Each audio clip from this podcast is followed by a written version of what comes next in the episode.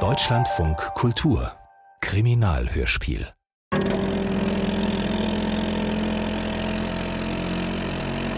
Noch nie war ich so stolz. Vor dieser Nacht des 26. Dezember 1974 hatte ich Josephs Moped nur einmal bei uns auf dem Bauernhof gefahren. Jetzt sitzt er hinter mir auf dem Gepäckträger und wirft die Arme in die Luft wie ein Cowboy beim Rodeo. So ist das Leben.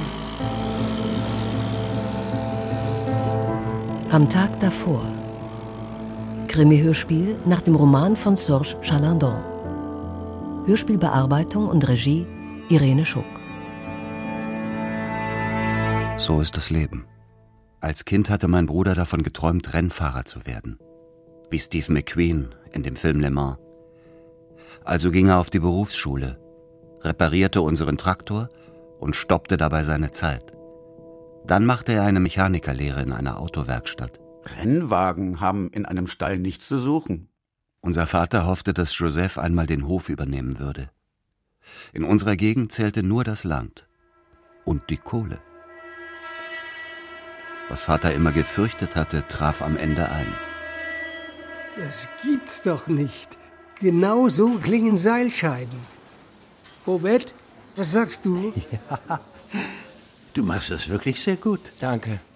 Warum hilfst du uns nicht dabei, die Kohle aus dem Berg zu holen? Unser Onkel ist vor sieben Jahren in Schacht 3 gestorben. Ein Seemann kann im Meer auch ertrinken. Die Klänge nachmachen.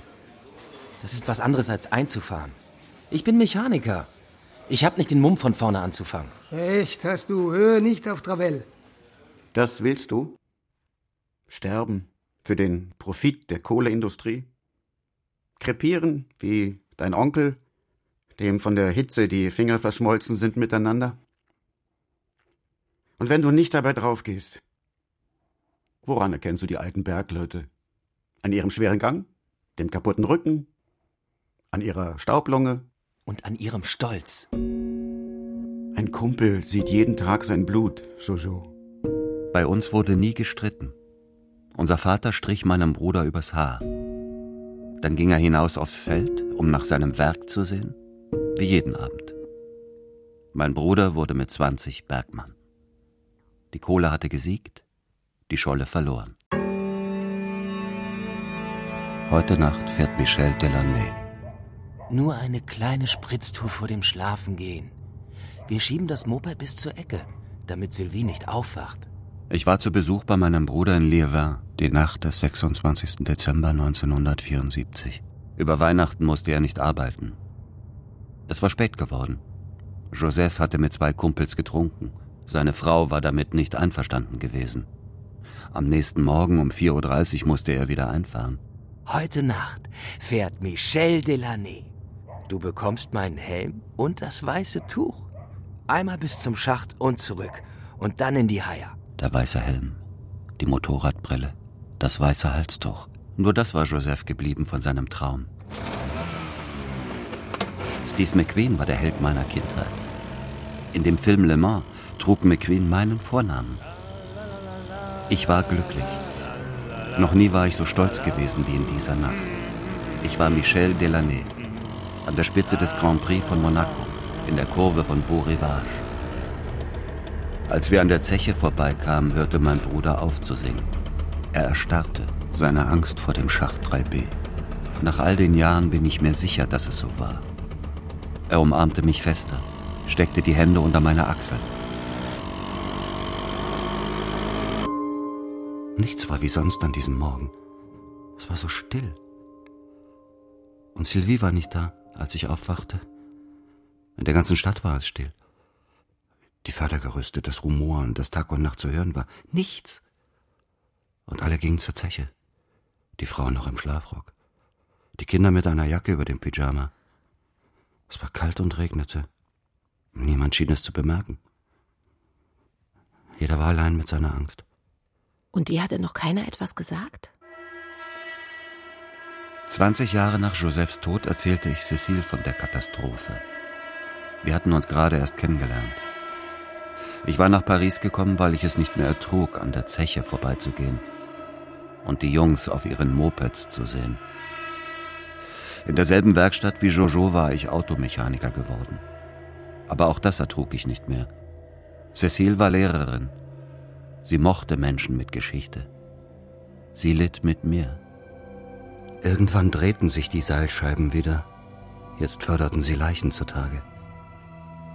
Es hat eine Explosion gegeben in Schacht 3b, hieß es. Es brennt noch, da unten ist nichts zu sehen. Aber keiner wusste etwas über Joseph.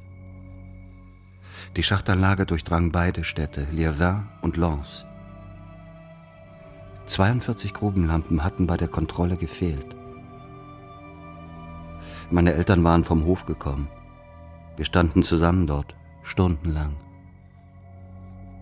Plötzlich hieß es, Jojo gehe es gut, er würde mit der Grubenwehr ausfahren. Er hat noch gelebt? Ja. Noch nie habe ich meinen Vater weinen sehen. Am Abend dann die Nachricht, dass er doch schwer verletzt ist, dass er ins Krankenhaus gebracht worden ist.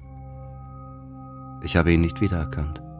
Sein Gesicht schwarz, Nase, Kinn, alles mit Kohlesplittern gespickt. Ein Schlauch im Mund, einer im Arm. Er war erst 30. Wie alt warst du? 16. Ich war 16 und verloren. Nie hat jemand für seinen Tod gebüßt. Nie wurde sein Mörder zur Verantwortung gezogen. Vor Cécile hatte ich das Lied von Jacques Brel nicht gekannt. Jojo war sein Freund. Stell dir vor, er ist im selben Jahr gestorben wie dein Bruder. Es wurde zu unserem Lieblingslied. Wir hörten es ständig. Wenn Traurigkeit uns befiel oder Glück oder Zweifel. Cécile verbrachte ihr ganzes Leben mit mir und meinem toten Bruder. Das ist deine Werkstatt? So etwas ähnliches. Ich hatte unsere Garage umgebaut. Ein Feldbett war darin, sogar ein Wasseranschluss. Ich konnte Stunden dort verbringen, mit den Büchern über Grubengasunglücke, mit den hunderten Zeitungsartikeln. Das Kinoplakat mit Steve McQueen hing dort. Daneben, genauso groß, ein Foto von Jojo in Bergmannskluft. Und was ist das für Kleidung? Warum hängen die Sachen da oben? Die hat Jojo am Tag vor der Katastrophe getragen. Es ist wie in der Zeche. Als ich sechs war, durfte ich mir anschauen, wo die Bergleute sich waschen nach der Schicht. Um Platz zu sparen, wird die Kleidung hoch an die Decke gezogen. Zusammen mit einer Ablageschale für Kamm, Spiegel und Seife. Weißt du, wie sie den Raum nennen? Saal der Gehängten. Ganz schön morbide. Michelle, ich fühle mich hier nicht wohl. Ich mag diesen Ort nicht und dir tut er auch nicht gut. Das ist ein Grab. Michel, räche uns an der Zeche. Cecile wusste nicht, dass ich hier nicht nur weinte, sondern auch Rachepläne schmiedete. Ein Kumpel sieht jeden Tag sein Blut. Mein Vater hat nie viel geredet. Ein Jahr nach dem Tod seines Sohnes ist er vom Tisch aufgestanden, wie immer, hat meiner Mutter den Rücken gestreichelt, die Hände auf meine Schultern gelegt und ist nach draußen gegangen. Ich fand ihn am Morgen in der Scheune an einem Balken erhängt in seiner Hosentasche ein Brief für mich. Nur ein Satz. Michel, räche uns an der Zeche. Räche uns an der Zeche. Michel, bist du hier? Es war viel Zeit vergangen. Allmählich hörte ich auf, einzufahren in die Garage, die ein Grab war. Ich hatte Schacht 1916, das war die Zahl von Josephs Lampenmarke, langsam verfüllt. Cecils Krankheit änderte alles. Ich möchte nicht mehr ins Krankenhaus. Ich möchte die Zeit, die uns noch bleibt, zu Hause verbringen. Ja. Aber wirst du stark genug dafür sein? Das verspreche ich dir. Mir tut das alles so leid. Stark genug für uns beide. Ich hatte nur noch sie, die ich beschützen konnte. Ich beschloss, für etwas anderes als die Trauer zu leben.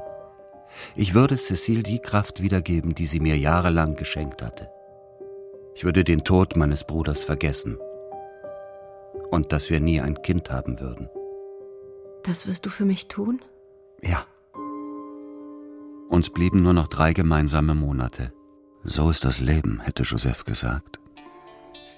Die Zeremonie war kurz. Cecils Freundinnen waren gekommen. Jackie, mein Chef. eine Handvoll Kollegen. Es gab nicht einmal eine Trauerrede. Nach Cecils Lieblingslied herrschte Schweigen. Niemand sprach ein Wort. Cecile war gestorben, ohne dass ich ihr alles gesagt hätte. Wie heißen Sie? Delaney. Michel Delaney. Mein Sohn wollte eigentlich noch streichen. Oben ist es helle, im Schlafzimmer. Das ist ein altes Haus. Es gefällt mir gut. Außerdem ist es sehr hellhörig. Was wollen Sie hier in der Gegend? Sie kommen aus Paris. Meine Mutter ist nach ihrer Scheidung nach Saint-Vas gezogen. Hm. Jetzt musste sie ins Heim. Es geht ihr nicht gut. Ich war in den Norden zurückgekehrt, 40 Jahre danach. Hatte meine Vergangenheit hinter mir gelassen. In Paris nur die Garage behalten. Das ist alles, was Sie mitgebracht haben? Meine Kleidung fand in drei Regalfächern Platz. Die neuen schwarzen Hefte mit meinen Aufzeichnungen kamen in die Nachttischschublade. Das Filmplakat und das Poster von meinem Bruder an die Wand. Daneben hängte ich das Foto von Lucien Dravel. Wer ist das? Ein Schwein. Der Vorarbeiter von Schacht 3b. Nicht viel älter als mein Bruder. Aber ein Dreckskerl von Chef.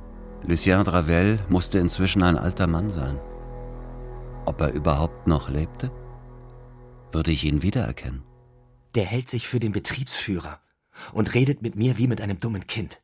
Dravel hatte die Kumpel wie Drückeberger überwacht. Immer noch schneller, höher, weiter. Dass bloß die Abbauhämmer nie stillstanden. Zu viel Sicherheit mindert den Ertrag. Mein Leben lang hatte ich wissen wollen, was passiert war an jenem 27. Dezember 1974. Die Presse hatte es geschrieben, das Gericht in mehreren Prozessen aufgedeckt. Schacht 3b sollte bald geschlossen werden. Aus Kostengründen war man das Risiko eines Unfalls eingegangen. Der Mörder meines Bruders hieß Grubengas. Aber wer war schuld? Drei Wochen lang verkroch ich mich in dem Haus von Madame Lienard. Ich las der Reihe nach meine Notizhefte durch und schrieb im letzten mein Fazit nieder. Am 27. Dezember 2014 stand ich um 4.30 Uhr auf, wie Jojo vor seiner Schicht.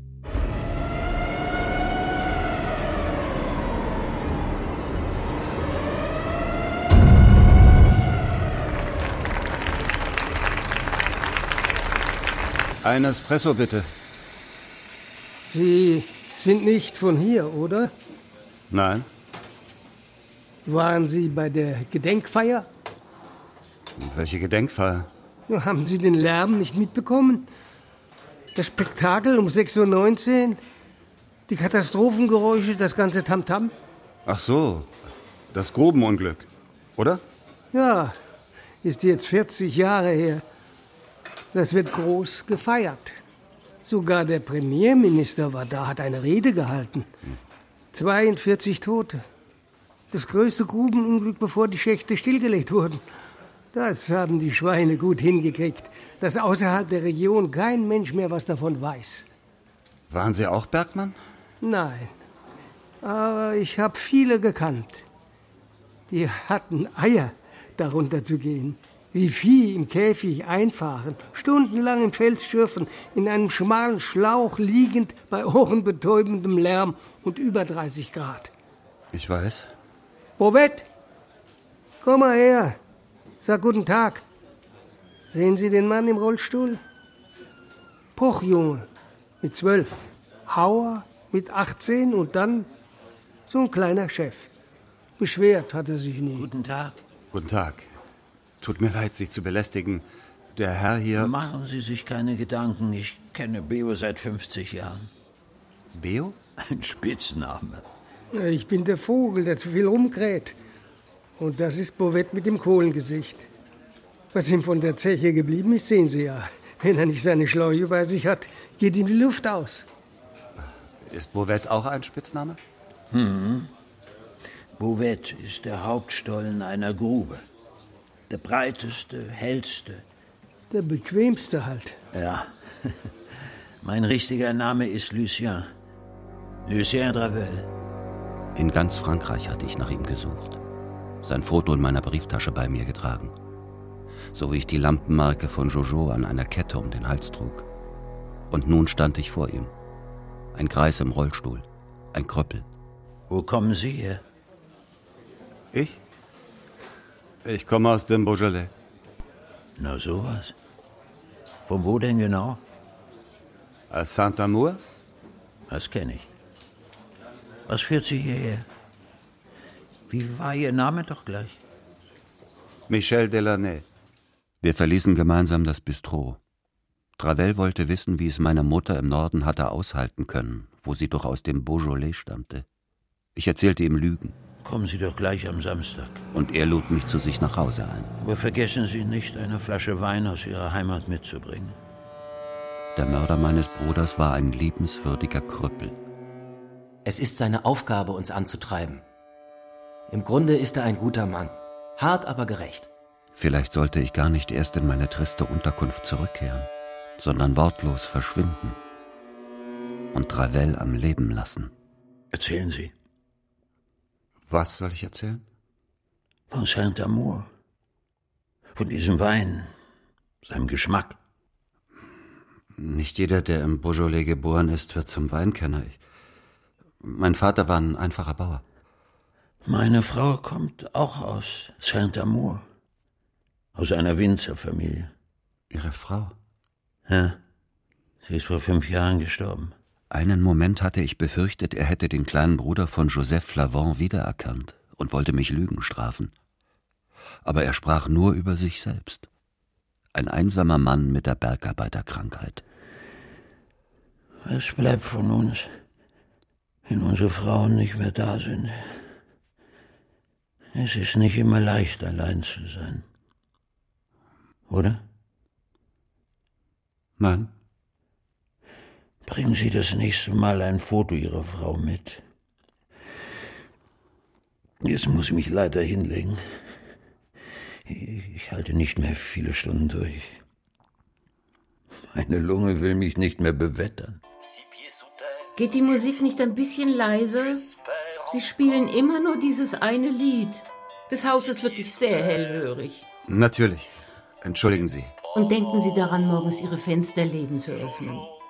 Sie können doch nicht den ganzen Tag im Dunkeln sitzen. Nach zehn Tagen rief mich Lucien Dravel wegen einer Autopanne an. Er zitierte mich zu sich wie ein Vorgesetzter und ich wechselte ihm den Reifen wie ein Dienstbote. Als Dank lud er mich zu einem kleinen Mittagessen ein, sprach aber die ganze Zeit kein Wort. Erzählen Sie mir vom 27. Dezember 1974. Wie? Wie kommen Sie jetzt darauf? Ich habe darüber gelesen. So viele Tote. Ja. 42. Für Sie ist das nur eine Zahl. Ich möchte Ihnen etwas zeigen. Es war eine Mappe mit Fotos von allen Opfern. Travell legte die Fotos sorgsam nebeneinander auf den Tisch, nannte jeden einzelnen Namen. Mein Bruder fehlte auch hier, wie auf allen Gedenkfeiern, den Ehrenmalen in den Zeitungsberichten. Meine Jungs. Das sind meine Jungs. Hätte man es verhindern können? Ich war einer der Verantwortlichen für ihre Sicherheit. Mein Foto müsste auch in dieser Mappe sein. Was meinen Sie damit? Nach dem Tod meiner Frau habe ich versucht, Schluss zu machen. Deswegen die Krücken und der Rollstuhl. Bitte. Ich würde mich jetzt gern hinlegen. Er begleitete mich hinaus, mühselig, auf seine Krücken gestützt. An der Tür sagte er Seit 40 Jahren beklage ich diesen 27. Dezember. So ist das Leben. Nicht wahr? So ist das Leben. Der Schuldige muss büßen. Ich war vom Weg abgekommen. Dabei hatte ich es meinem Vater versprochen. Ich würde uns alle rächen. Jojo, Vater, meine am Leid zerbrochene Mutter, Sylvie.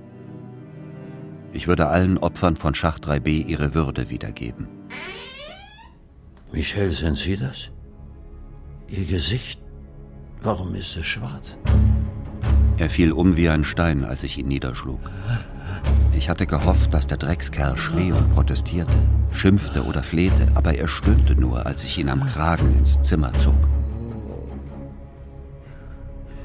Wer, wer sind Sie eigentlich? Ich bin der Bruder von Joseph. Joseph. Joseph Nagy? Joseph Sawotzki? Halt's Maul. Wer? Sagen Sie es mir. Joseph Flavon. Flavon? Erinnerst du dich jetzt, du Drecksack? Aber ich habe kein Flavon verloren. Joseph. Ich würgte ihn. Und er wehrte sich nicht. Er hat auf mich gewartet. Er wollte es. Er wollte, dass ich mit dem Schluss mache. Als er sich überhaupt nicht mehr rührte, fiel ich schwer auf ihn, blieb lange wie leblos liegen. Meine Leiche auf seiner. Ich habe Lucien Dravel getötet. Was erzählen Sie da? Bitte kommen Sie und helfen Sie mir. Mit sowas macht man keine Scherze. Sie sind doch Haute Beaufort, die Anwältin. Ja, Ich habe ihn erwürgt. Bitte rufen Sie die Polizei.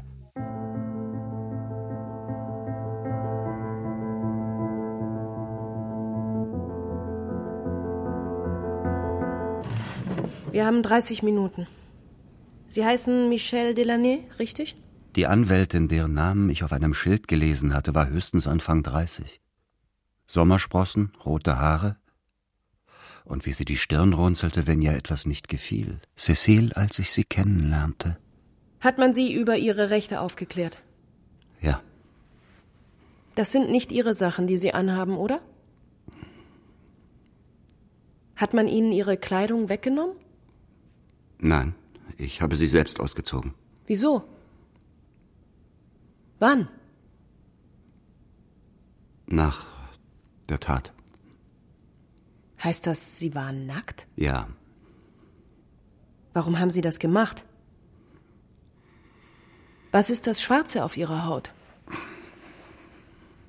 Wenn Sie es wünschen, werde ich Ihre Version nicht vor Gericht verwenden. Aber wenn ich Sie verteidigen soll, müssen Sie mit mir reden. Sie werden bald von der Polizei vernommen. habe ich etwas zu befürchten, wenn ich schweige? Nein, Werden Sie dabei sein? wenn Sie es wünschen. Das war von nun an mein Leben. Die Zelle im Kommissariat von Bethune war winzig, eher ein Käfig. Ich hatte mir die Kohle nicht vom Körper waschen dürfen. Die viel zu große Trainingsjacke und Hose waren das einzige Zugeständnis gewesen. Danke. Das fängt ja gut an, Monsieur Flavon. Sie sind Michel Flavon, geboren am 16. Mai 1958 in Liévin. Sie wohnen in Paris, Avenue Missac 23 und arbeiten als Fernfahrer bei der Firma Delgauve. Warum haben Sie eine falsche Identität angegeben, Monsieur Flavon? Sie haben das Recht zu schweigen. Eigentlich sind Sie von hier. Ein Foto seines Opfers an die Wand zu hängen sieht nach Vorsatz aus, nicht wahr? Madame Lienard hat uns davon berichtet. Sie bleiben bei Ihrem Schweigen? Ich habe nicht den Eindruck, dass Ihnen klar ist, was Sie getan haben. Mordversuch, das bedeutet lebenslänglich. Versuch? Mir blieb die Luft weg. Auf einmal fiel ich von meinem Stuhl, kippte einfach zur Seite um. Travel ist nicht tot. Ich hätte dem alten Mann die Hände auf die Schultern legen wollen, wie mein Vater das immer getan hatte. Ihn um Verzeihung bitten. Ich möchte, dass mein Klient von einem Arzt untersucht wird. Also gut. Dann machen wir für heute Schluss. Ich wurde zurück in meine Zelle geführt, brach im Gang noch einmal zusammen. Travel ist am Leben. Ich bin kein Mörder. Am nächsten Morgen wurde ich untersucht. Ich wäre erschöpft, stünde unter extremem Stress, hieß es. Sonst nichts. Monsieur Flavon, können Sie uns das erklären? Was ist das? Der Schlüssel zu einer Garage in Paris. Sie sammeln Andenken an das Grubengasunglück. Lucien Dravel war 1974 einer der Sicherheitsverantwortlichen. Wussten Sie das? Was haben Sie damit zu tun? Wenn Sie nicht aussagen, werden Sie heute noch der Untersuchungsrichterin vorgeführt. Ich blieb bei meinem Schweigen, auch bei der Richterin. Der Staatsanwalt beantragte Untersuchungshaft. Das Gefängnis ist kein Zwischenhalt, sondern das Ziel. Die Mauer am Ende der Sackgasse, der Vorraum des Grabes. Ich musste mich ausziehen, wurde durchsucht, hielt mein Gesicht für ein Foto hin, bekam eine Häftlingsnummer. Ich fühlte weder Zorn noch Trauer. Ich bezahlte für ein Verbrechen. Ich würde mich über nichts beklagen. Ich wusch mich so ungestüm, wie ich mich mit Kohle beschmiert hatte. Riss mir den Schmutz vom Körper, wusch alles von mir ab. Travell, die schmerzenden Handschellen, den Blick meiner Anwältin, meinen Zorn, meinen Hass auf das Leben, meine Schande. Nachts träumte ich von dem Prozess. Bravel erschien mit seinen Krücken, setzte sich neben mich und fragte, Warum bist du hier? Ich habe meinen Bruder getötet. Wie viel Zeit haben wir? So viel Sie wollen. Wie geht es Ihnen hier drin? Mein Bruder ist eines der Opfer der Katastrophe von Liévin. Ihr Bruder?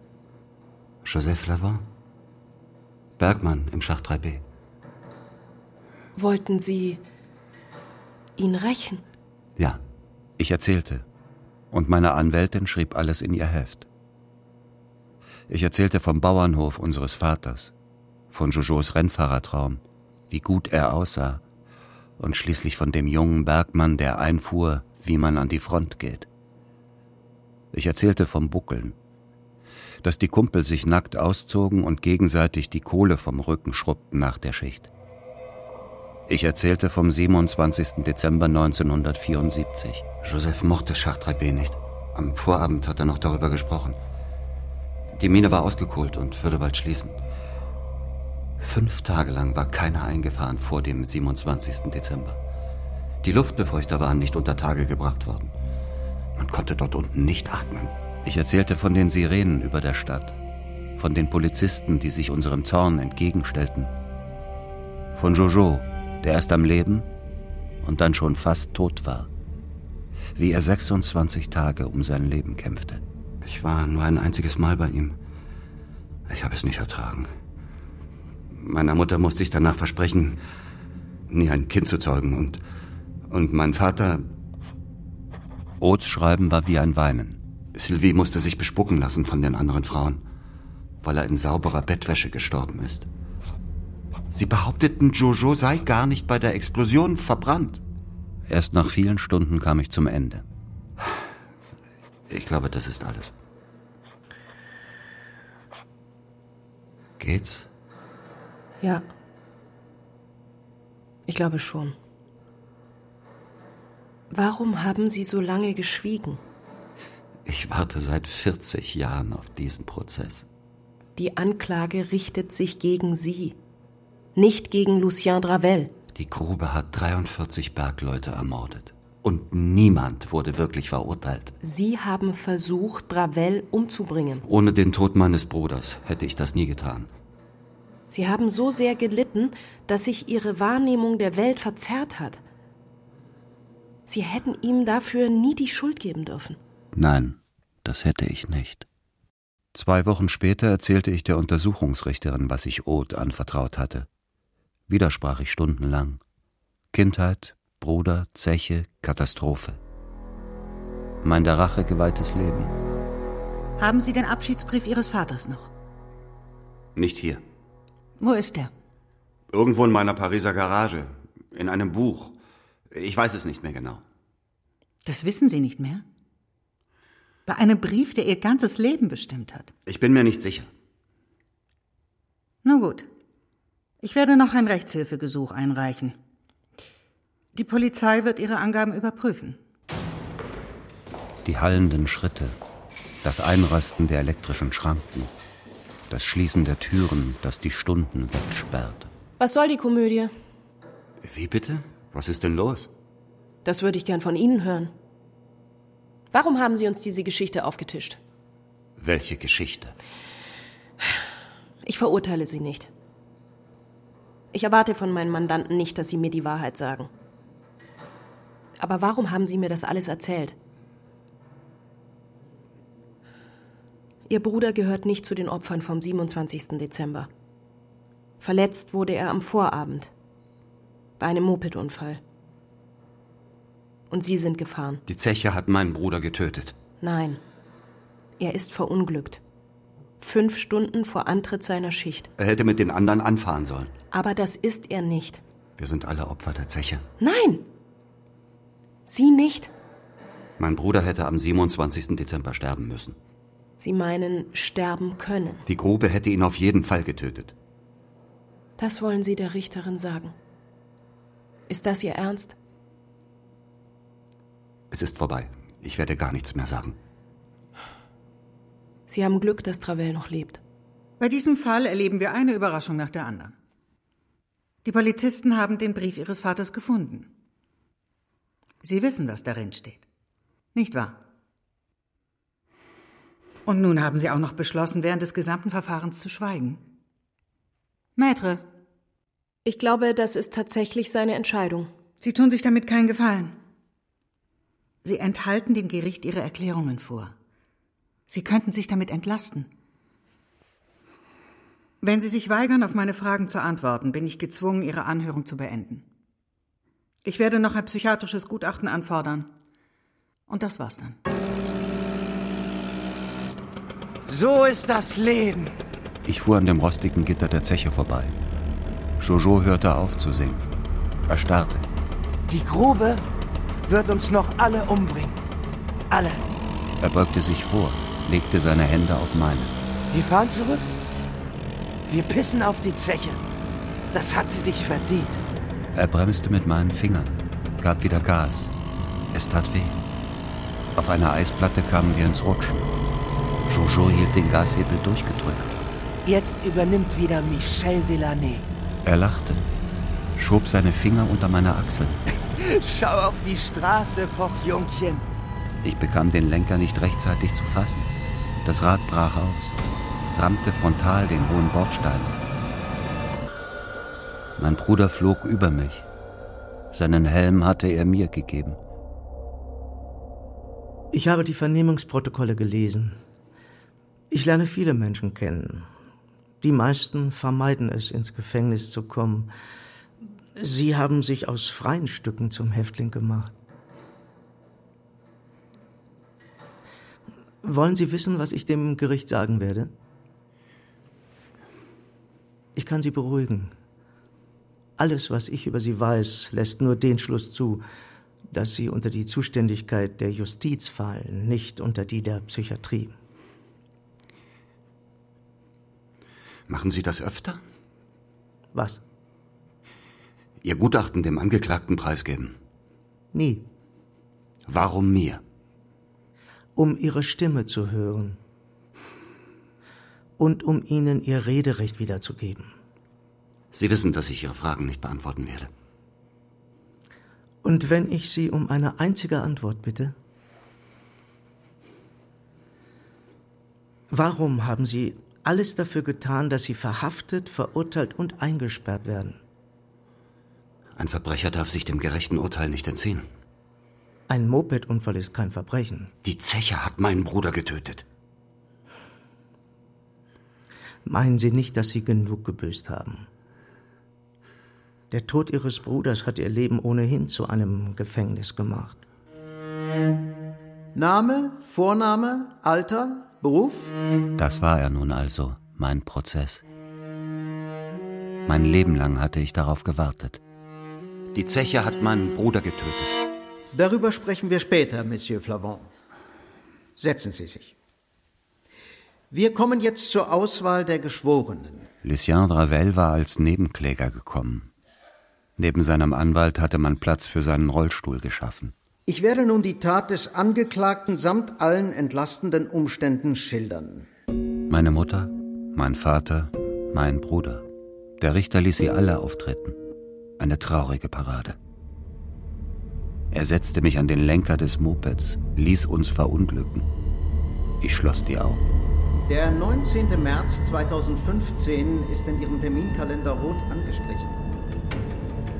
Sie wussten von seiner kranken Lunge. Ohne seinen Überlebenswillen wäre er gestorben. Bitte stehen Sie auf, Monsieur Flavon. Monsieur Flavon. Ihr Schweigen verbietet Ihnen ja nicht, höflich zu sein. Zu dem letzten Brief Ihres Vaters wollen Sie auch nichts sagen? Der Richter verlas den Brief, lieferte meinen verzweifelten Vater diesen fremden Menschen aus. Antworten Sie, Monsieur Flavon. Der ganze Saal wandte sich mir zu. Ich senkte den Kopf, schloss wieder die Augen. Ich wundere mich trotzdem, dass Sie zu diesem Zeitpunkt noch keine Verbindung zu dem Unfall seines Bruders hergestellt haben. Aber das war doch 40 Jahre her. Hat die Staatsanwaltschaft noch Fragen an den Kommissar? Nein, Herr Vorsitzender. Und die Verteidigung? Dürfte Monsieur Flavon dem Gericht mitteilen, wie die letzten Worte seines Bruders auf dem Moped lauteten? Das ist aber keine Frage an den Zeugen. Nein. Monsieur Flavon, bitte. Michel, sagen Sie es ihnen. Die Grube wird uns noch alle umbringen. Etwas lauter, bitte. Die Grube wird uns noch alle umbringen. Das war der letzte Satz von Joseph Flavon, der vor dem Wiedereinfahren Angst hatte. Für Ihr Plädoyer wird noch ausreichend Zeit sein. Haben Sie noch Fragen an den Zeugen? Nein. Der Anwalt von Ravel hatte sich bisher kein einziges Mal geäußert. Einmal musste die Verhandlung unterbrochen werden, weil der alte Mann, der gebeugt in seinem Rollstuhl saß, einen Hustenanfall bekam. Ich bitte um Ruhe. Sie können jetzt fortfahren, Monsieur Croiset. Wie ich bereits sagte, hat der Angeklagte seine Existenz auf einer Lüge aufgebaut, die für ihn lebenswichtig war. Aber seine Schuldgefühle ließen ihn trotzdem nicht los. Er hat versucht, Monsieur Dravel zu töten, um überführt zu werden. Der Angeklagte möchte für den Tod seines Bruders verurteilt werden. Ist es das, was Sie uns sagen möchten? Das ist in der Tat meine Schlussfolgerung. Wir sind doch nicht hier, um über einen Moped-Unfall zu befinden. Ich bitte, die Verhandlung verlassen zu dürfen. Michel. Ich kann das alles nicht mehr hören. Monsieur Flavin, ich denke, Sie wollten diesen Prozess. Es ist Ihr Recht zu schweigen, aber nicht Ihre Entscheidung, worüber hier gesprochen wird.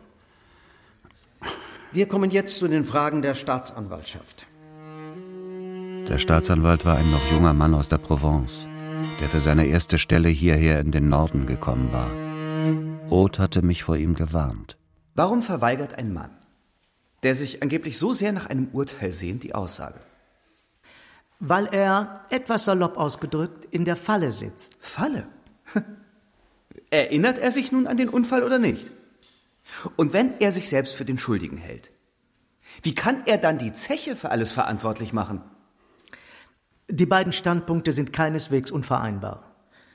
Meiner Ansicht nach war das Leben von Monsieur Flavon ein einziger Leidensweg, der ihn von der völligen Verleugnung bis zu dem Bedürfnis führte, verurteilt zu werden. Und dieses Bedürfnis zwang ihn, einen alten Mann zu foltern? Für das Opfer dürfte das schwer zu ertragen sein. Aber für Monsieur Flavon kann diese Tat eine Katharsis sein. Und was bedeutet das? Allgemeinverständlich? Manchmal muss man die Unvernunft bis zum Ende treiben, um sich der Vernunft stellen zu können. Seine Tat könnte ihm ermöglichen, die Wahrheit zu akzeptieren. Eine erschreckende Sichtweise. In den nächsten Tagen wurden weitere Zeugen befragt. Auch meine Vermieterin, Madame Lienard, und Beo, der Freund von Dravel. Ein Arzt schilderte detailliert, welche Qualen der alte Mann durch mich erlitten hatte. Am Tag darauf schob Oth mir einen Zettel zu. Monsieur Dravel verzichtet auf Schmerzensgeld. Das ist unglaublich. Sein Anwalt verkündete, dass Lucien Dravel nur als Nebenkläger aufgetreten sei, um Zugang zum Prozess zu erhalten. Und nun selbst als Zeuge gehört werden wollte. Ist es ein Problem, wenn ich das, was ich zu sagen habe, ablese? Nein. Ich habe nämlich Angst, etwas auszulassen. Kann ich? Ich bitte darum. Ich habe immer gewusst, dass der 27. Dezember 1974 mich einmal einholt. Ich war für die Sicherheit meiner Jungs zuständig, habe aber immer gesagt, zu viel Sicherheit mindert den Ertrag. Ertrag und Gewinn, das war das Einzige, was die Firma interessierte. Ich war zu einer Art Feldwebel geworden. Ich überwachte meine Jungs wie Drückeberger. Wenn sie ihre Arbeitshandschuhe anzogen oder ihre Ohrstöpsel, brüllte ich sie an, weil sie damit Zeit vergeudeten. Um Zeit und Personal zu sparen, wurden die Bewetterung, die Explosionssperren und die Branddämme nicht ausreichend überprüft. Bin ich gut zu verstehen, Herr Vorsitzender? Ausgezeichnet. Bitte fahren Sie fort. Als die Männer am 27. Dezember nach fünf freien Tagen wieder einfuhren, war die Sohle zu wenig befeuchtet worden. Die Luft war voller Kohlenstaub. Das Methanmessgerät war nicht in Funktion. Es sollten Handmessungen durchgeführt werden, aber es war nur ein Wettermann zur Verfügung. Der Schacht 3b gehörte nicht zu seinem Gebiet. Ich habe in den Berichten nach Joseph Flavon gesucht. Er war ein Hauer. Er arbeitete an der Ortsbrust. Das ist das Härteste. 1974 hatte sich viermal krankschreiben lassen. Der Betriebsarzt hatte von Simulation gesprochen. Da habe ich mich schließlich an ihn erinnert. Im Oktober 1974 gehörte er zu einer Gruppe von Bergleuten, die sich weigerten, in den Schacht einzufahren. Sie wollten versetzt werden. Die Gewerkschaft hat sogar ein Flugblatt dazu gemacht. Darin stand, dass die Bewetterung defekt ist und dass es irgendwann ein Unglück geben wird. Herr Vorsitzender, die Grube hat den Bruder des Angeklagten getötet, genauso wie sie am 27. Dezember meine Jungs ermordet hat. Dass Joseph Flavon am Vorabend verunglückt ist, ändert daran nichts.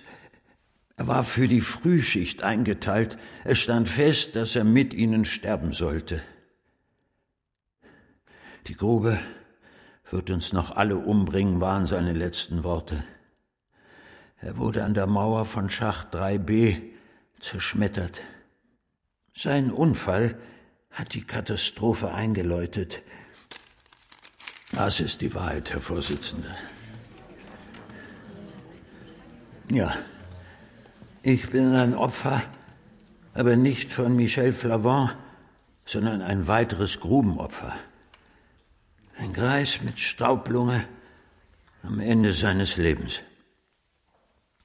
Ich weiß, das alles ist schwer zu verstehen, meine Damen und Herren Geschworenen. Aber wenn Sie über die Strafe dieses Mannes befinden, sollten Sie wissen, dass mich sein Verbrechen erlöst hat. Ich habe mich immer schuldig gefühlt. Ich habe mich immer schuldig gefühlt. Der Richter unterbrach die Verhandlung für eine Pause. Die meisten blieben jedoch wie versteinert auf ihren Plätzen sitzen bis der Staatsanwalt mit seinem Schlussplädoyer begann. Meine Damen und Herren Geschworenen, seit Tagen bin ich voller Zorn. Michel Flavon möchte uns auf ein Nebengleis locken. Er zerrt seinen Bruder vor dieses Gericht, der seit 40 Jahren tot ist. Gut. Dann sprechen wir eben über diesen Bruder. Das ist mit ein paar Worten erledigt. Joseph Flavon ist nach einem Moped-Unfall gestorben. Er hatte 1,7 Promille Alkohol im Blut, flog gegen einen Betonpfeiler und zog sich Verbrennungen zu, als das Moped in Flammen aufging. Sie sind dieses Moped gefahren, Monsieur Flavon. Aber nicht deshalb richten wir über Sie, sondern weil Sie am 15. März 2015 einen Unschuldigen überfallen haben und so lange gewirkt haben, bis sie glaubten, dass er tot sei. Ja, ich bin voller Zorn. Denn nun versucht uns auch noch das Opfer weiß zu machen, dass es hier um das Grubenunglück von 1974 geht. Aber das ist nicht wahr. Folgen wir nicht den Lügen des Angeklagten. Er hat die Polizei belogen, die Untersuchungsrichterin. Er hat uns alle belogen. Und belügt uns noch immer. Ach ja, der Brief Ihres Vaters, Monsieur Flavon. Beinahe hätte ich ihn vergessen. Der letzte Wunsch Ihres toten Vaters. Angeblich hat er ihr ganzes Leben bestimmt. Michel, räche uns an der Zeche. Nur war auch das eine Lüge. Ein Hirngespinst, das sie sich zurechtgelegt haben, um sogar ihre Liebsten zu täuschen. Denn was stand in Wahrheit auf dem Papier? Ich hatte zwei Söhne, einer hat den anderen getötet, dann wollte ich nicht mehr leben. Meine Damen und Herren Geschworenen, wegen des versuchten Mordes an Lucien Dravel beantrage ich eine Freiheitsstrafe von zehn Jahren. Dann wollte ich nicht mehr leben.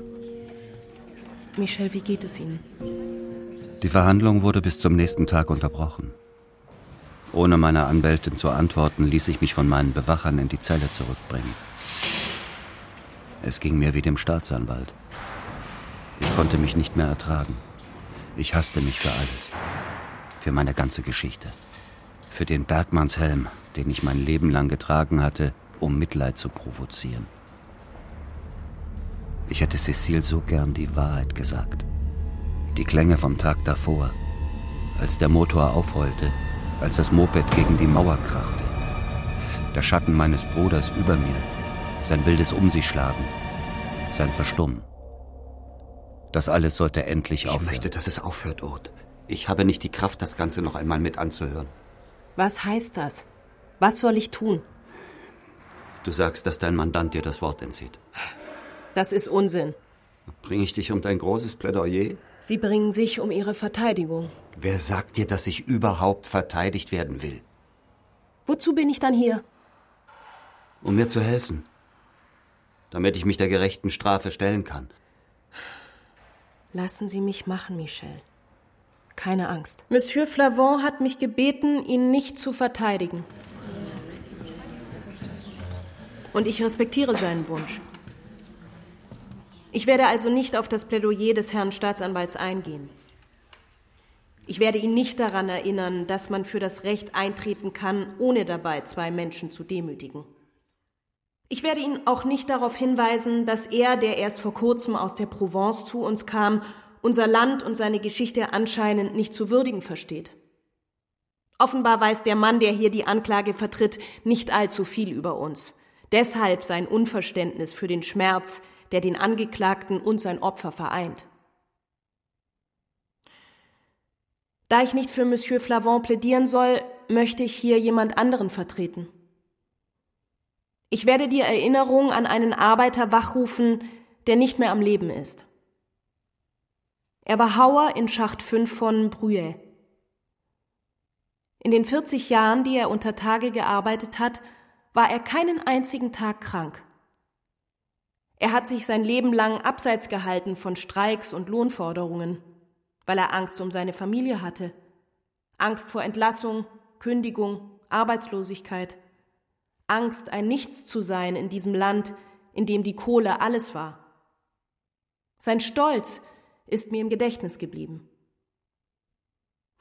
Deshalb habe ich keinen Moment gezögert, als Michel Flavon mich gebeten hat, ihn zu verteidigen. Ich musste an diesen alten Arbeiter denken. Bis ans Ende seiner Kräfte hat er für die Zeche geschuftet. Seine Frau, Marthe, wusch ihr Leben lang seine schwarze Wäsche. Als er endlich in Rente gehen durfte, schrubbte sie das Blut aus seinen Taschentüchern. Der mustergültige Arbeiter überlebte seine Pensionierung nur um zwei Jahre. Das hieß zwei Jahre Atemnot, zwei Jahre Todeskampf. Er starb am 4. November 1960 an seiner Staublunge, an seiner Treue, an seiner Loyalität. Hat ihn die Zeche umgebracht? Ja, natürlich. Auch wenn er im Bett seinen letzten Atemzug tat. Und niemanden kümmerte es. Kein Politiker stand an seinem Grab. Im selben Jahr starben in dieser Region zwei Bergleute täglich an ihrer Staublunge. Und alle zwei Tage gab es einen tödlichen Unfall. Es ist mir eine Ehre, Ihnen im Namen all dieser Märtyrer Lucien Dravel vorzustellen. Ein Grubenopfer. Es ist mir eine Ehre, Ihnen Joseph Flavon vorzustellen. Ein Grubenopfer. Es ist mir eine Ehre, Ihnen Michel Flavon vorzustellen. Ein Grubenopfer. Und es ist mir eine Ehre, Ihnen meinen Großvater Charles Boulefroy vorzustellen. Ein Grubenopfer. Monsieur Flavon. Michel. Bevor das Gericht sich zur Beratung zurückzieht, bevor wieder Schweigen eintritt, möchte ich von Ihnen wissen, ob Sie Lucien Dravel noch etwas zu sagen haben und ob es etwas gibt, das Sie den Geschworenen, dem Gericht, allen Menschen, die Ihrem Prozess beigewohnt haben, anvertrauen wollen. Michel, was hätten Sie Cécile gern gesagt, bevor sie gestorben ist? Monsieur Flavon, wollen Sie noch etwas hinzufügen? Jojo. Mein Bruder Joseph Flavon wurde am 26. Dezember 1974 bei einem Mopedunfall schwer verletzt. Ich war der Fahrer. Zum Zeitpunkt der Explosion die 42 seiner Kumpel getötet hat, lag er im Krankenhaus. Er starb am 22. Januar 1975, ohne das Bewusstsein wiedererlangt zu haben. Monsieur Dravel, vergeben Sie mir, was ich Ihnen angetan habe. Mein Bruder hat gesagt, Sie sind ein Kumpel und ein guter Mann. Sie sind ein guter Mann. Die Deckenlampe in der Zelle war erloschen. Nun war der Prozess zu Ende. Und ich war verurteilt. Jahre im Gefängnis warteten auf mich. Roth hatte mich vor dieser ersten Nacht gewarnt. Also schloss ich die Augen, entfloh meiner Zelle, ich kehre um, gehe zurück in mein Leben. Ich hatte zwei Söhne. Einer hat den anderen getötet. Dann wollte ich nicht mehr leben. Ich drücke einen Kuss auf das vergilbte Papier, zerreiße es. Da ist noch so viel Kindheit in mir, so große Angst und Trauer. Das wird besser. Du wirst sehen. Ich muss mit dir über Jojos Tod sprechen. Ich muss dir etwas sagen. Ich weiß. Ich weiß, was du mir sagen willst. Dein Bruder ist nicht durch die Katastrophe ums Leben gekommen. Nein. Ich bin das Moped gefahren. Es war ein Unfall. Ich weiß. Ich weiß. Da ist nur meine eigene Stimme. Ich bin im Gefängnis und allein.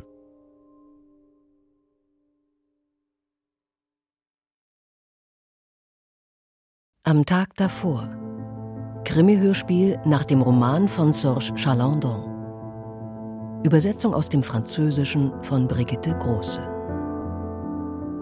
Es sprachen Michel Flavon, Sylvester Groth, Joseph Flavon, Ole Lagerpusch, Lucien Travel, Winfried Glatzeder, Aude Boulefroy, Maike Droste, sowie Hans Diehl, Patrick Güldenberg, Uta Halland, Therese Hämer, Sascha Nathan, Wolfgang Pregler, Martin Rentsch, Anja Schneider und Gustav Peter Wöhler. Ton und Technik Thomas Monajan und Susanne Bayer. Regieassistenz Felix Lehmann. Hörspielbearbeitung und Regie Irene Schuck. Dramaturgie Jakob Schumann. Produktion Deutschlandfunk Kultur 2021